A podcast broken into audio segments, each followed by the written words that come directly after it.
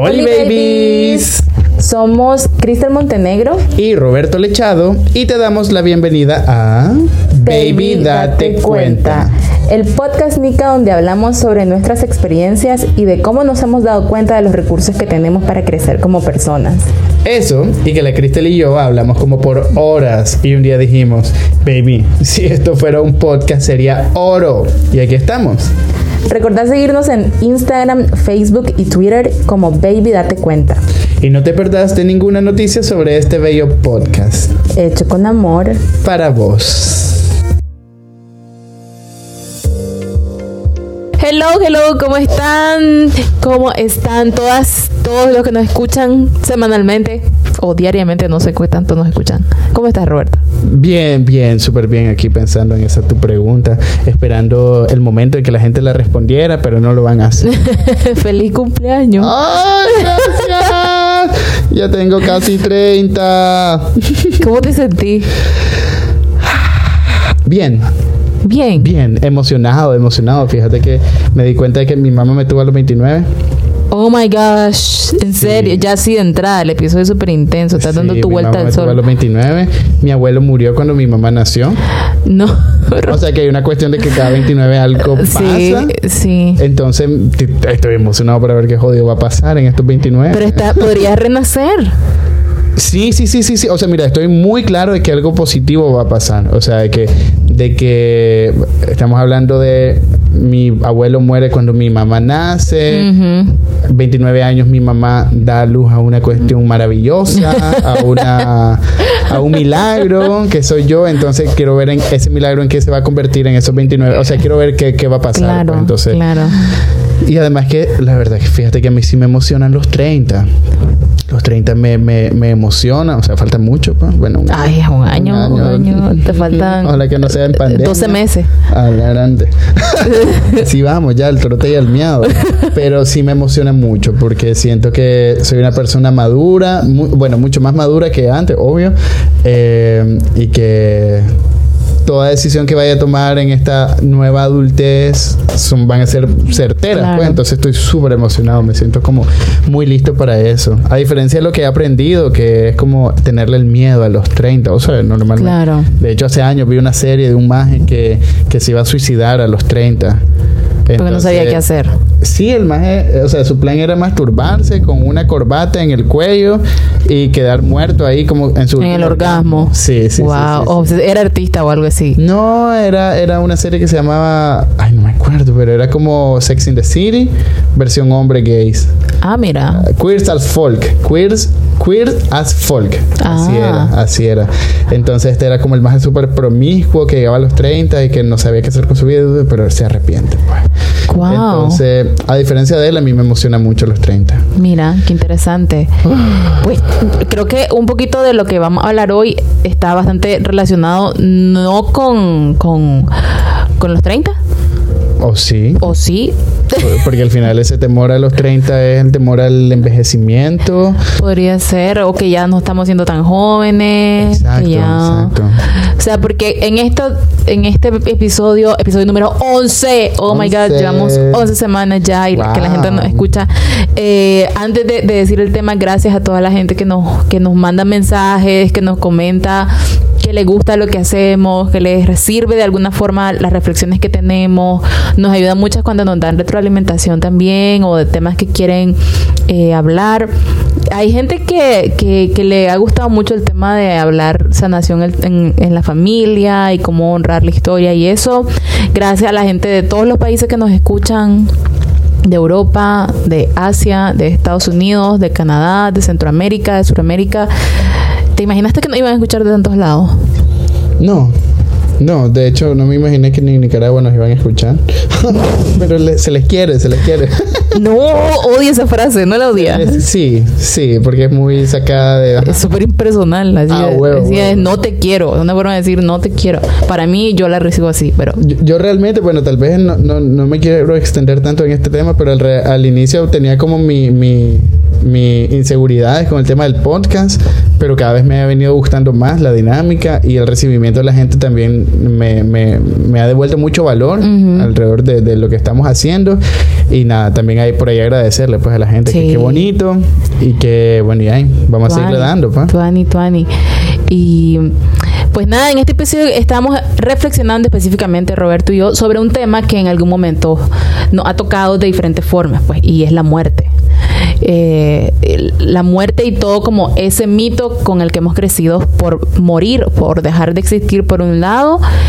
Y cuando yo pienso en muerte, Roberto, también no puedo dejar de pensar en la gente que yo quiero que sea muerto, pues, y, y cómo al final, cómo a mí me ha afectado ese tema que es con lo, a lo que al final yo pues, siempre trato de como de reflexionar.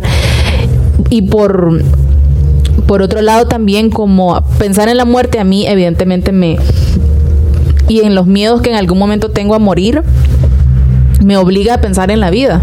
Me, me, obliga a pensar en cómo quiero vivir. Y no no quisiéramos tener como un diálogo sobre que, por qué nos da miedo morir o, o, eso, sino para mí morir es pensar en la vida. O sea, no sé si estoy siendo clara. ¿Cómo es para vos? Uh, para mí morir es que se te apague la televisión, a mí hay que se Ajá, ya no ves nada. ya. Ya, eso, eso para mí, ¿eh? Total. ¿Eh? Me, a ver, te soy sincero, esto va a sonar muy creepy, pues, pero me llama mucho la atención. Me da como morbo, así como. o sea, realmente saber, pues, o sea. ¿Cómo se siente? ¿Qué, va a venir? ¿Qué va a pasar después? Dudo que todo quede ahí. Claro. Tampoco quiero apostar porque hay algo. Uh, simplemente, yo tengo morbo siempre por lo desconocido. Pues, o sea, me encanta el, uh. peligro de lo desconocido.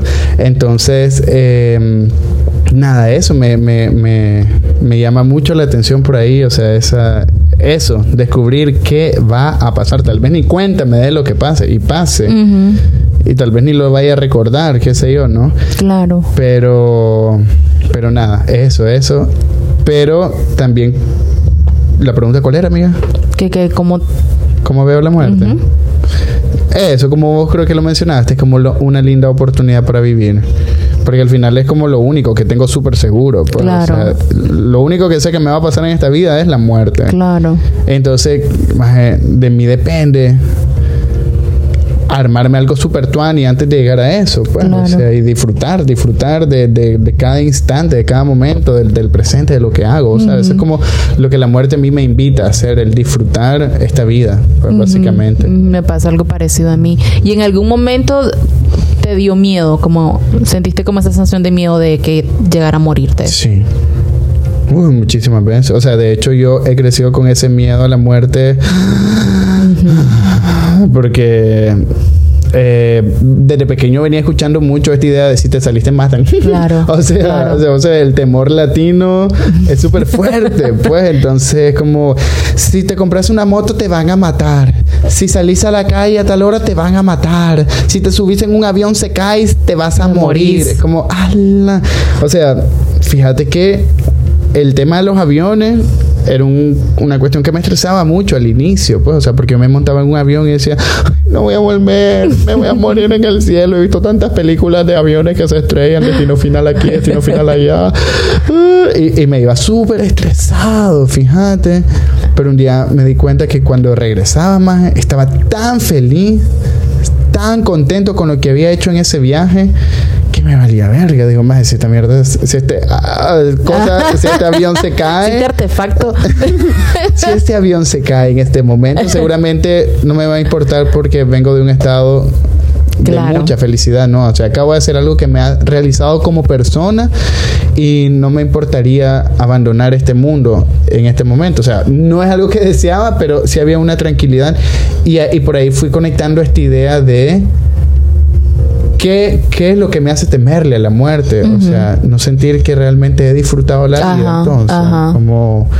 Y desde ahí quise como mucho, bueno, también muchas cosas que han pasado, y lo linkeo mucho con una plática de una amiga, es como, eh, eso, ¿no? O sea, ¿cómo hago entonces que esta vida realmente valga la pena? Pues, o sea, que cada momento valga. O sea, esto puede sonar muy cliché, pero vivir el, el, cada día como si fuera el último, pues, porque no tenemos la certeza al final de despertarnos, pues, o, o de que tu gente también despierte, vos sabes. Entonces, eso. Fíjate que a mí me pasó, y ahorita escuchándote, trato de pensar, porque decir, no todas las fases de mi vida yo me he sentido tan viva como me siento ahora, pues. O sea, he tenido momentos en donde reconozco que estoy más cercana a la muerte que a la vida, pues. Y pienso, claro, yo lo pienso ahora también más como terapeuta, o sea, de todas las otras veces de no estar en la vida que existen, pues, o sea, de estar como muerte en vida, como, como no estudiar lo que quería, eh, como estuve un momento en mi vida realmente sumamente cercana al, yo le llamo como al, mundo de al, el mundo underground de las drogas, ¿me entendés? Como que pues, se puede disfrazar de fiesta y de alegría y de excesos, pero pero es un es un es una alegría súper específica pues para ese momento y y es una alegría además que es como un disfraz, o sea, que algo te muestra ese exceso de vida o ese exceso de consumo que, estaba teniendo yo en ese momento. Eh, otras formas como literalmente no querer estar viva, pues como esta sensación de no querer levantarme, de no querer hacer nada. Y me ha tomado un montón de años reconocerme como una como un ser creativo, viviente, eh, que quiero hacer o ver como, como una vida con propósito, ¿sabes? Y, pero mi, mi teoría un poquito es que generacionalmente varias personas estamos así, como, o sea, yo, y, hace poco hice un, post en mi, Instagram, en mi Instagram sobre eso, o sea, yo tengo 12 amistades hombres todos, de hecho, que, que se suicidaron, ¿me entendés? Y se suicidaron en el lapso en el que yo tenía entre 18 y 26, 27 años, más o menos. Y me costó mucho entender por qué si mis amigos se morían, para qué estaba con vida yo, ¿sabes? Y creo que esa es una de las cosas que más me ha tocado trabajar en terapia como por para qué me quedo yo, para qué estoy viva yo y qué quiero hacer. Y, y con la, creo que de la muerte la reflexión más cercana que he tenido es el tema del suicidio, pues que es la gente que, más allá de ponerme a juzgar o no su decisión, es cómo esa muerte es, es sí, cómo esa muerte me afecta a mí, pues creo que por ahí me lo he llevado yo y es lo que me ha obligado justamente a pensar cómo quiero vivir, pues porque al final, o sea, cuál es el sentido que quiero que tenga mi vida. Más eco de micrófono en el pie. no, es que estaba pensando en ese tema del suicidio. Es un tema que me.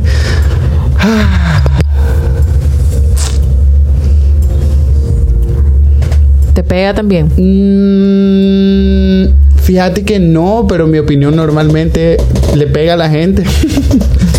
es como yo el suicidio lo acepto lo acepto. Vos sabés, difícilmente me pongo a cuestionar por qué alguien lo hizo, difícilmente me pongo a lamentar, ay, pudo haber hecho. Eh, también sí, eh, en mi caso, sí, no quiero ahondar mucho en esto, pero sí, como a mis 17 años, mi, mi, un, mejor amigo del colegio más se suicidó y fue como... Fue como una cuestión más... Eh, me, me, me, destrozó el mundo, pues, ¿sabes? Porque era como el amigo con el que hablaba cada rato, con el que compartía. En aquel momento, pues, compartía mucho, muchísimas cosas, pues, de, de mi crecimiento. Y y en un momento en que me tocó aceptarlo, me tocó aceptar que era su decisión, que era su dolor y que él estaba poniéndole un fin a ese dolor que yo puedo decirte misa ahorita, ¿sabes? Yo puedo decirte, pero es que todo se sana, pero es que todo no sé qué cosa, pero no tengo ni idea. Solo la persona que lo, que lo, vive, exacto. Sí, no, era ni, no tenía ni idea de lo que era estar en sus zapatos y de ahí lo acepto y lo respeto muchísimo. Más creo que eh, eh, y esto lo voy a linkear con una experiencia muy personal. Que, que, hace como unos cinco años tuve como muy, muy clara esta idea de, de, de, de, suicidarme. Vos sabes, ay, lo siento que estoy hablando de estos temas, pero bueno, son parte de, son parte de. Hay que hablarlos. Y más, estaba en un punto de depresión tan fuerte, tan intenso, más, que no, no podía, no podía. Y me agarró, me agarró. Dije, me voy a levantar ahorita a la cocina, voy a agarrar el cuchillo más grande que tenemos y me lo voy a insertar en el estómago. Así, así, y voy a caer ahí. Pero dije, ok, si vos haces eso ahorita, Roberto, tu roommate que está trabajando en la oficina al lado de tu cuarto va a escuchar cuando el cuerpo caiga. Entonces el más va a venir, va a decir, oh, ¿qué te pasó? Te va, te va a montar al carro, te va a llevar al hospital y te vas a salvar. Entonces vas a hacer tremenda payasada para solo obtener un subsidio, no un suicidio. Entonces eh, no lo hice y me dormí. Wow. Y se me pasó. Y se te pasó. Y se me pasó. Eh, y, pero ¿qué pasó? Ahí comprendí más que estaba sumergido en una depresión fuerte, que la he superado, sí, que la he trabajado y ahorita me siento muy feliz con mi vida y tengo muchísimas ganas de vivir. Y sí, pues todo este tema de superación, todo se salva, mm. ajá. Pero en ese momento más estaba tan sumergido en algo que estaba nublado y para mí en ese momento era súper válido ponerle fin a ese dolor porque era algo que, que, me estaba costando trabajarlo y posiblemente me iba a costar en ese momento trabajarlo con otras personas. Pues entonces... Eh, con esto no quiero em, lanzar como estas ideas esperanzadoras de todo se sana, pero tampoco quiero decirles como mátense, mátense, mátense, porque no es por ahí. Eh, pero sí me di cuenta, o sea, trabajé esta idea de no aferrarme a la vida. o sea, vos sabes, no no, porque a veces lamentamos tanto la vida de la gente cuando ya no están, es como, ah, pues, por ejemplo, pues la gente se muere, ah, la, murió joven a los 60 años, como, güey, tía, espérate. O sea, sí, pero ¿qué queremos? Pues, o sea, ¿cuál es el ideal? Vivir 100, vivir 80, o sea, siento que eso nos, nos da mucha presión en la vida, o sea, es como esta, este, esta idea de vida plena, ¿cuál es más? ¿Vivir mucho o realmente aprovecharla? con una calidad tu ánima. O sea, ¿qué preferís? ¿Vivir 100 años mediocremente o miserablemente o vivir 40 más y haber disfrutado todo lo que quisiste hacer? Pues, o sea, haber hecho y deshecho y, y, haber vivido plenamente. Pues, o sea, creo que eso es algo que que he conseguido realizar, en, eh, sobre todo en este año, sobre todo en este año que la muerte creo que me ha, ha visto muy de cerca, o que la he visto como muy de cerca. Igual ha sido un año bien caótico con el tema de la muerte, ¿no? Sí, sí, sí, sí, y, ahí también me aproveché mucho para, para, reflexionarlo, pero eso, ¿no? Cómo, cómo empiezo a vivir plenamente mi vida, pues, o sea... Total. Fíjate que escuchándote, a mí me pasó que una vez yo sí tuve, como a los 19 tal vez, como pensamientos suicidas, como... Eh, no de planificar cómo quería yo hacer cometer un suicidio, pero sí empecé mucho a decirme, o sea, y se lo me acuerdo que yo creo que nunca se lo dije a, a, un compañero de clase en la universidad. Y a mí lo que me empezó a deprimir, Roberto, primero estaba yo ya en esa situación en la que varios amigos eh, ya no, o sea, no estaban bien, pues toda la gente que ha pasado por las drogas, por ese mundo de ese mundo underground, leo yo, em, es mentira que todo el mundo anda ahí porque está feliz en la vida y está pleno. O sea, no, no voy a, mentir eso. Es un, muy buen, una buena forma de, de evadir lo que está pasando. Y como yo no hablé con nadie de las pérdidas de las amistades y de cómo me estaba afectando eso, a mí lo que me afectó fue que yo no entendía para qué estaba con vida. O sea, yo decía, pero... Porque además sentía que el, sistema educativo no me satisfacía, mi familia no me satisfacía, estábamos pasando por una situación difícil, la vida no me era alentadora, ¿sabes? O sea, yo decía, ¿para qué demonios voy a estar haciendo algo que no me gusta? ¿Para qué voy a continuar? Y después voy a salir de la universidad y me va a tocar emparejarme, casarme, endeudarme para una casa, endeudarme para un carro, porque yo veía en ese momento lo que estaba viendo mi familia y yo decía, esto no es lo que yo quiero. Y me acuerdo que se lo dije así a este amigo y le digo, mira, pero ¿por qué mejor no cortar toda esta dinámica que estoy viviendo de un solo? Y para, o sea, no me, no me motiva todo lo que estoy viendo. y me acuerdo que la cara que me hizo fue como de susto, como de qué estás diciendo. Y fíjate que esa cara que me hizo su amigo me asustó, me asustó, me asustó y dije, ¿será que estoy diciendo algo descabellado? Y creo que nunca se lo dije, pero esa cara que él me hizo fue la que me llevó a, buscar ayuda, pues a una a terapia. Y lo que fui entendiendo en terapia y después lo que he ido estudiando, yo pues lo que he ido como realizando o tomando conciencia es que sí me estaba afectando lo de mis amistades, sí me estaba afectando que hay un sistema de vida que desmotiva, o sea, yo entiendo cuando la gente no tiene no encuentra sentido para qué estar viva porque a nivel de sistema colectivo social tenemos un sistema que no motiva para vivir, ¿me entiendes? O sea, la gente sobrevive, no vive a duras penas, ¿no? Entonces, pero también empecé a darme cuenta que habían cosas de mi familia que no había entendido que eh, hacían que no estuviera yo bien agarrada a la vida, o sea, un poco lo que hablamos en el episodio pasado, o sea, no estaba conectada con mi proyecto de vida. Y por lo tanto no estaba viviendo, pues estaba sobreviviendo y haciendo lo que podía con eso.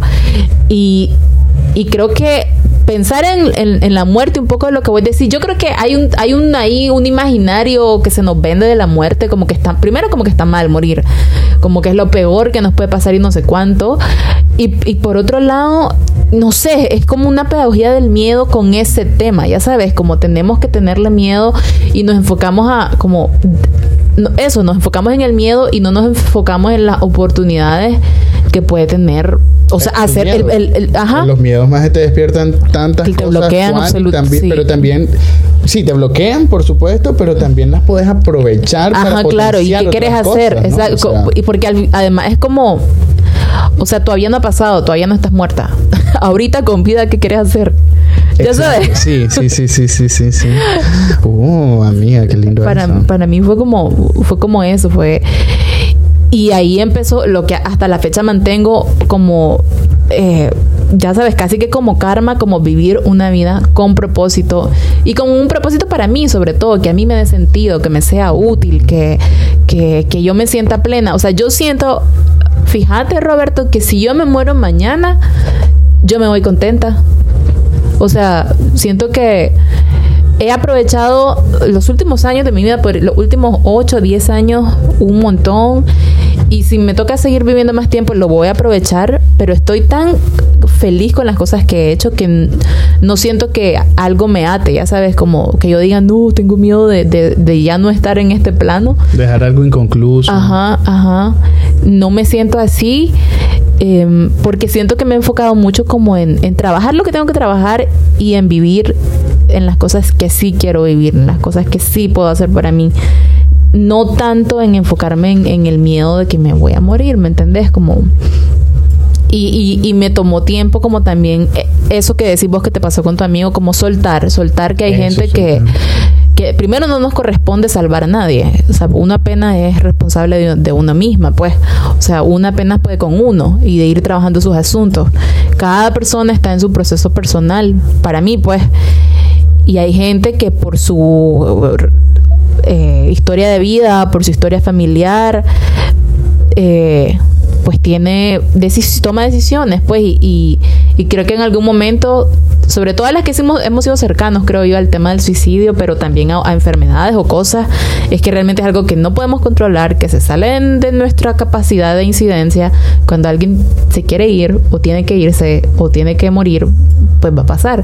Y creo que esa parte, en la muerte, yo creo que sí tendríamos que ir como trabajando, cómo reconciliarnos con eso, que es parte de la vida, pues que no es que aunque no quisiéramos que pase, va a pasar. Va a pasar. Va a pasar a todo el mundo. Mm. O sea, nadie se va a salvar, ni Jesús se salvó, amiga. Em, sí, sí, sí, sí. Em, fíjate que.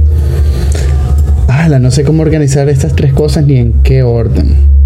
Pero Mm, eso que, decía, que, que, la percepción de la muerte, que la percepción de la muerte que la gente tiene y ese apesaramiento que se le da cuando ya no estamos más. Eh, eso a mí al menos te decía yo que me hace sentir esta presión porque entonces yo me siento mal cuando estoy en un punto cercano a la muerte porque a, a, nivel social estoy en algo malo. Claro. ¿Sabes? Entonces ya no me siento triste por la muerte por mí mismo, sino porque la gente porque a nivel social hay algo malo que, o sea, no, no sé si me estoy explicando por ahí, pero entonces... Como que se sataniza. Ajá, ya la muerte no se vuelve algo personal, sino que se vuelve algo más, más, más amplio, más colectivo. Entonces yo me pongo triste porque mi mamá se va a poner triste, porque la fulana me va a extrañar, porque el sultano, si me explico, es como, o porque no estoy cumpliendo las expectativas que la gente esperaba. O sea, si yo me voy a morir a los 40 años, ah, la que cagada que no llegué a los 70, que la gente espera que uno viva, ¿sabes? Es como, y eso es algo que siempre decimos, ah, la murió tan joven, como, más allá, no importa, disfrutó, que Tuani que haya disfrutado de esos 40, 30, 20 años, ¿sí me explico? Entonces, eh, eso, eso es algo que, quería compartir por ahí, pues, o sea, de, que al menos yo he reconocido de que muchas veces mi tristeza o mi, o mi temor hacia la muerte viene como de esta percepción que mi entorno me ha dado, fíjate. Eh, eso me lleva a, a, lo otro, fíjate que al inicio de este año me, me, me, no sé, me, me, me botó una enfermedad que no fue COVID, sino que fue como gripe, tos, fiebre, dolor de cuerpo, me costaba respirar más. Y yo en el gimnasio decía, ah, ya no puedo. y, y, yo normalmente le hago huevo, pues no tengo la gran resistencia, pero no me estaba muriendo a los 20 minutos, ¿sabes? Entonces, uff, maje hubieron como tres noches en las que yo estaba en mi cama y dije, bueno, ya, ya, pensar, Roberto. No, de nada sirve que estés triste ahorita, desesperado, pensando que te vas a morir, mejor prepárate, pues, o sea, si te toca irte, te toca irte, pues, o sea, no hay nada que puedas cambiar ahorita. Entonces hice todo este repaso mental de las cosas bonitas que he hecho y ahí me di cuenta más de que he tenido una vida súper tuania, o sea, súper linda, de que he tenido momentos bellos, he, he, amado a personas, a parejas, a mis familiares, a mis amigas, mis amigos. Y digo, más de qué bonito, pues, o sea, no, yo a veces me centro mucho en, la desgracia, ¿no? Ay, que me cortaron, ay, que mi ex es un horrible, ay, de que mi familia no es la que yo quiero, más, pero en ese momento me di cuenta de que alrededor mío ha tenido mucho amor, pues, o sea, y que eso es de agradecerse infinitamente, pues, o sea, que he tenido oportunidades increíbles en hacer lo que yo quiero, tanto laboralmente como con mis hobbies, como con mis pasiones, con todo, todo, todo más. Y dije, está bien, 28 años, tal vez no es la vida larga que he querido, pero he disfrutado, pues entonces creo que puedo irme tranquilamente, pues vos sabes. Entonces, eso ahorita te lo cuento muy chilling, obviamente en ese momento era muy estresante, pero realizar eso más me ayudó como a relajarme completamente, a bajar esos niveles de estrés y era como wow, más, o sea, realmente pocas veces me había detenido a agradecer la vida que tenía. Pues, o sea, luego, obviamente, ya con la muerte de mi papá, ya dije, ah, la grande, esto está cerca. esto, me ando siguiendo, stop. Eh, y de ahí también empecé todo otro trabajo ahí de, de, pues, personal, personal. Y porque también empecé a temerle mucho a la muerte, pues volvió el temor ahí. Y dije, ok, esta vez en vez de prepararme para morir, me voy a preparar para vivir. Porque muy pocas veces en la vida me he hecho esa reflexión de, ok, me voy a preparar para la vida más. O sea, porque al final, ¿qué es la vida?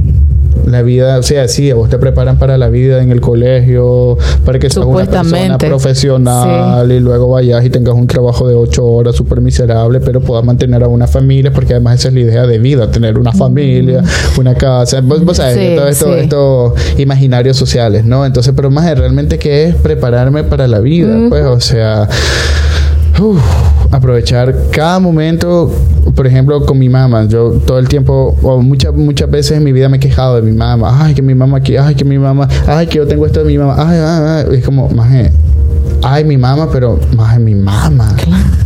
Es la única madre que tengo. Pues, ahorita estoy llorando a mi papá que se fue y en su momento no lo supe aprovechar. Creo que es momento de sacarle el jugo a la mamá, pues, o sea, aprovechar cada momento con ella, dejar cambiar esos pleitos de niño malcriado con ella para algo mucho más amoroso adulto con ella, ¿sabes? Entonces, ¿cómo empezaba a darle vuelta a estos momentos del día a día? Pues, o sea, si me voy a juntar con una amiga, cambiar esa dinámica de estar en el celular y pretendiendo escuchar a alguien y realmente estar ahí, ¿vos sabes? Como disfrutar esos presentes, pues, y y nada, me emocionó, me emocionó. O sea, esta idea de empezar a, vivir el, presente. Sí, ya también me metí en una onda mucho como de la meditación y todo eso, que también me ayudó como a, a, justamente a eso, ¿no? A, a, estar, estar. Creo que eso es algo que no había realizado antes, porque como te lo mencionaba antes, era esta idea de vivir como si somos inmortales, pues. Entonces como nunca, nunca realizas que te vas a morir, ahí andas viviendo y dejando todo para mañana, pero más cuando me di cuenta que la muerte estaba tan cerca y que podía pasar en cualquier momento, dije, más no, voy a disfrutar esto, pues este instante, este momento, el presente, como dice la Julieta Venegas, el presente es lo único que tenemos. entonces, más aprovecharlo, estar ahí, estar ahí, o sea, y disfrutarlo, pues, porque al final del día ¿Qué fue tu vida? Pasar en el celular viendo lo que la otra gente hacía. Sí. En lugar de disfrutar una cocinada, por ejemplo. Más la cocinada para mí es algo terapéutico, es como hacer el amor conmigo mismo. Claro.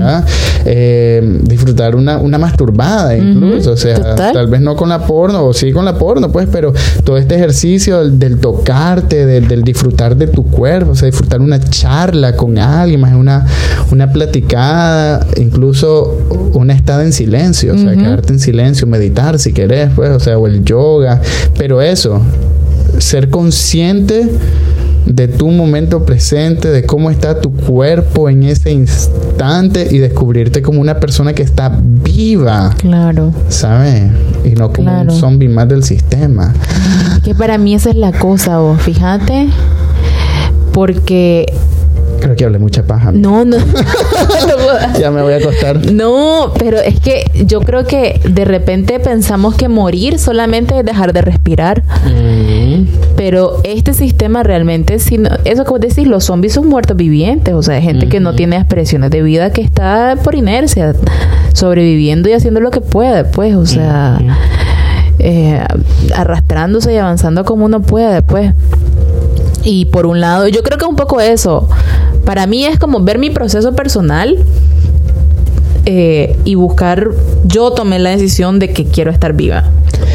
Eso, eso, sí, eso, yo, eso, Yo, después de un proceso terapéutico, yo dije, entiendo de dónde viene esta ganas de no querer estar con vida. O sea, ahora lo veo, ahora lo entiendo, pero ahora decido yo conscientemente esforzarme por, por, por lo que el tiempo que voy a estar con vida, aprovecharlo para no arrepentirme, porque si al menos pues eh, a la gente ya más adulta, a mis abuelitas, abuelitos, siempre eh, le preguntaban en algunos momentos como de qué se arrepienten, qué les hubiera gustado hacer o algo. Y este año justo a mí me, me, me ayudó mucho como mi, pues mi abuela murió en el 2018, pero mi abuelo era músico y murió este año, recién iniciando la pandemia. No murió de COVID. Este, pero me, me pareció increíble porque en su vela, fíjate, y en su funeral vinieron un montón de músicos que, que, que eran de sus orquestas, eh, de su conjunto, porque mi abuelo tenía conjuntos allá por los 70 y algo. Eh, y vinieron un montón y tocaron música y nos, nos, dijeron no vamos a tocar la música triste, la música fúnebre, vamos a tocar la música que lo caracterizaba a él, la música que a él le gustaba, la que le dio vida siempre. Y en, o sea, yo creo que, o sea, la gente hubiera pensado que ahí había una fiesta, ¿me entendés? Porque la música realmente era muy alegre, porque el, el, el, mundo de mi abuelo pues era el mambo, el cha-cha-cha, la cumbia, los instrumentos de viento. Y en ese momento, incluso cuando lo estábamos enterrando, yo dije, qué lindo que la gente recuerda a mi abuelo por su pasión más grande, ¿sabes? O sea, lo que mi abuelo se dedicó a hacer, su pasión y trabajó de eso toda la vida. Y cuando eh, me empecé a ver eso, yo solo, cuando estábamos enterrando a mi abuelo, yo decía, mi abuelo debe estar súper feliz, debe estar yendo tan contento porque lo estamos honrando desde lo que a él le apasionaba hacer. Y, y me o sea, yo me quedé con eso y dije, yo quiero que el día que yo me muera, la gente me recuerde por las que eran mis pasiones, por porque lo que a mí me motivaba a, vivir, lo que yo hice, ¿sabes? Y creo que me quedo con eso de, para mí mi a mi abuelo me regaló eso, como em, bueno, y hay mucha conexión que yo tengo con la música también, pero esa parte de de que la gente me recuerde por, por mi legado, ¿no? Para mí el legado de mi abuelo fue ese. Y pero es una decisión. Para mí, estar con vida es una decisión y implica reconciliarnos con la muerte, pues, de como una aceptación completa en que eso va a pasarme, que va a llegar no sé cuándo, pero va a llegar y quiero aprovechar cada momento hasta que me toque irme. Desde el micrófono. No, no, estoy aquí suspirando solo, o sea. Fíjate que ahorita, ahorita, ahorita, en este instante me siento muy tranquilo con el tema de la muerte. Me siento muy satisfecho con la vida que, he hecho, con las reflexiones incluso que a lo largo de este año he hecho. Muy orgulloso también de, las decisiones que he tomado, más eso. Eso me, me llena mucho. Y y nada, ese es mi deseo para las personas que nos escuchan, que lleguen a un punto en el que se puedan sentir realmente tranquilas, tranquilos con, el tema de la muerte, pues que al final ahí está. Y bueno, hay que buscar estrategias, pues, para, para encontrarnos ahí.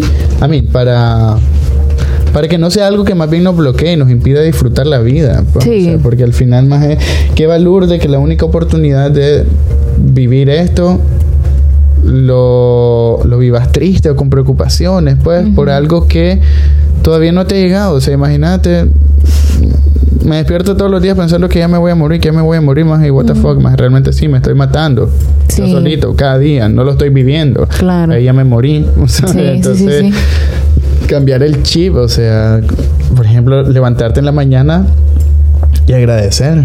Despertar. yo creo que agradecer es una de las cosas más fuertes. Sí, más agradecer el, el estar vivo, el estar viva, más. Eh, porque realmente hay muchas personas que no, que no se despiertan, pues, o sea.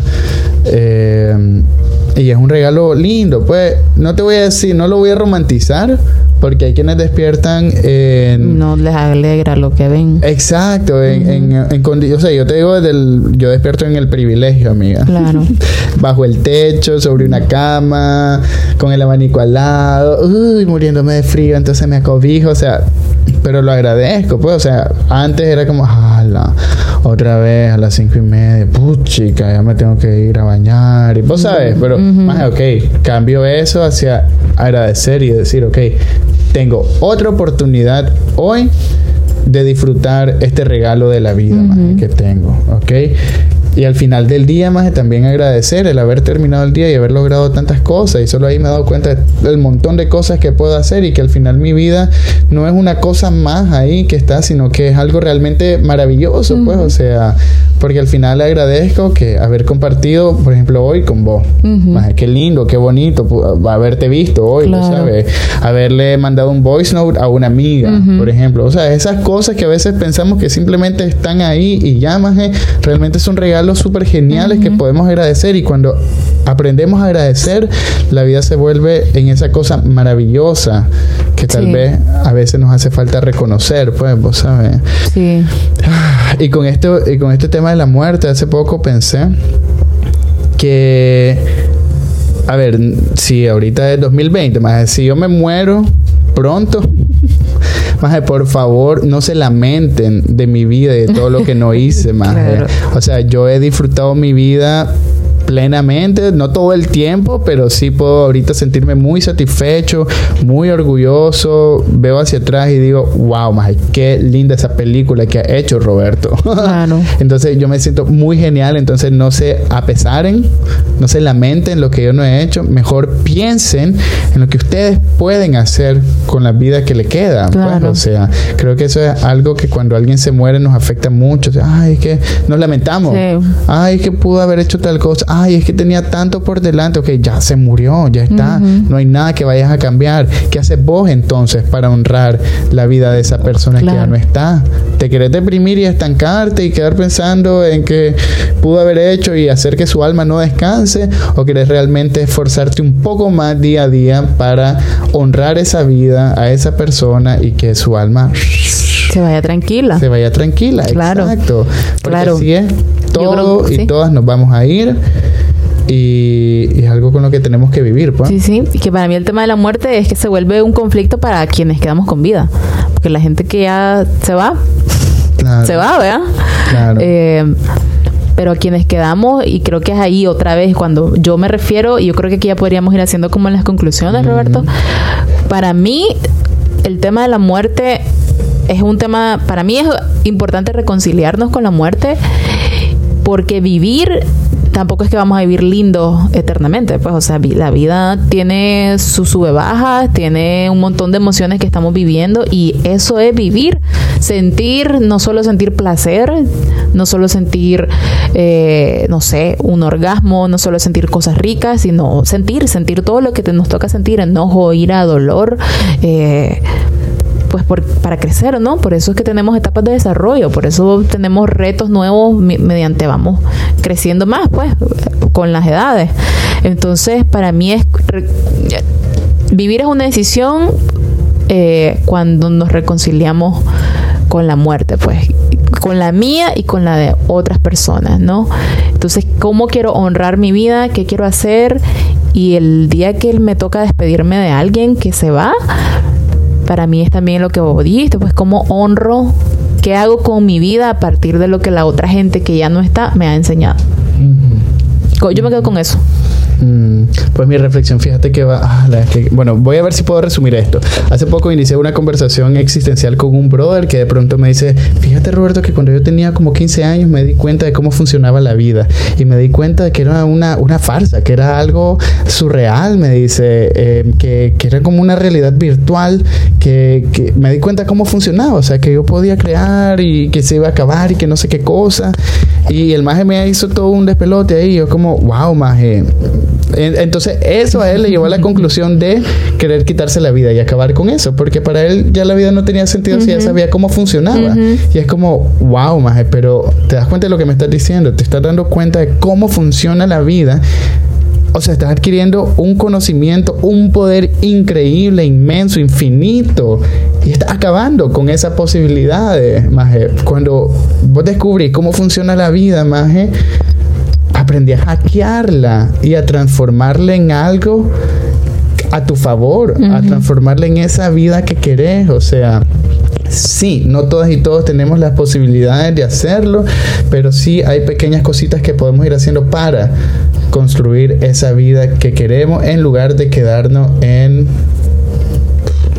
la desgracia o en la víctima o en la que sea. No sé si estoy orinando para el huacal, amiga, pero a lo que voy es eso, que siento que tenemos como la mayoría, podemos encontrar herramientas suficientemente buenas internamente como para hacer que nuestra vida sea realmente algo disfrutable, algo que valga la pena. Pues entonces... Eh, eso, sí, se va a acabar, pero no hay que temerle a que algo se acabe, pues, o sea, más bien hay que aprovechar cada momento hasta que ese momento llegue. Pues, o sea, en vez de estar pensando que se va a acabar, es como una relación. Amiga, yo entro en una relación con vos y, ay, hoy empezamos, pero es que tal vez mañana se acaba. O tal vez la siguiente semana me termina. Entonces, no voy a disfrutar mi relación con vos. Claro. Porque estoy pensando que en algún momento se va a acabar. Entonces, mejor disfruto cada plática, cada beso, cada orgasmo de la manera más intensa posible y dejo que vaya saliendo, que vaya fluyendo, que se vaya dando y eso tal vez me va a permitir disfrutarlo. No sé si fue una buena conclusión. Sí, no, me parece genial. Pero... Y yo creo que solo para terminar, que no es como una apología a ser feliz, pues, o sea, no es como ser feliz, no, una decisión como yo decido estar feliz, porque evidentemente a veces nos pasan cosas que no podemos estar felices, pues. Eh, pero si tienen un asunto que le impide conectarse con la vida, vayan a terapia. Sí. sí, sí, sí, la verdad es que sí. O sea, este podcast no, no le va a salvar la vida a nadie. Sí. Eh, siempre es súper bueno como tener este ayuda externa.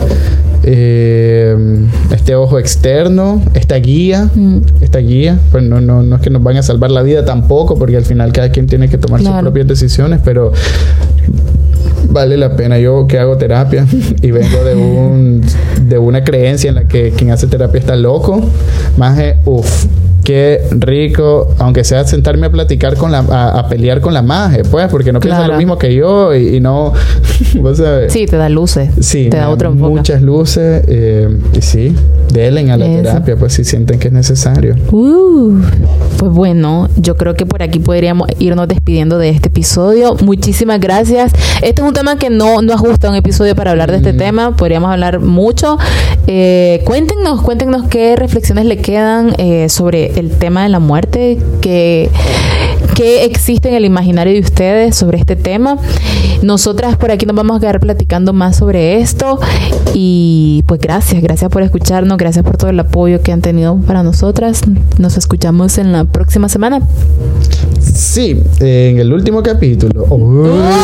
de la temporada. De la primera Porque temporada. viene Navidad, Año Nuevo, entonces Exacto. queremos ir a relajar. Exacto, hay que descansar. Sí. ¿sí? Entonces, síganos en nuestras redes sociales, ya saben, compartan el episodio, escúchenos en Spotify muchas veces. Eh, Recomiéndennos. ajá. Y nos vemos la siguiente. Nos escuchamos, Nos la siguiente semana en otro episodio de Baby. Date cuenta. ¿Con, ¿con quiénes, amiga? Uh. Con, ¿Quiénes hacen con, este con, con, con podcast? Cristal Montenegro. Ah, y Roberto Ahí Lechado. está. Entonces ya saben, nos vemos la próxima semana en Baby, date cuenta. Bye, Ay, no, bye. quise hacer ese, ese acento de. En fin, bye. Bye.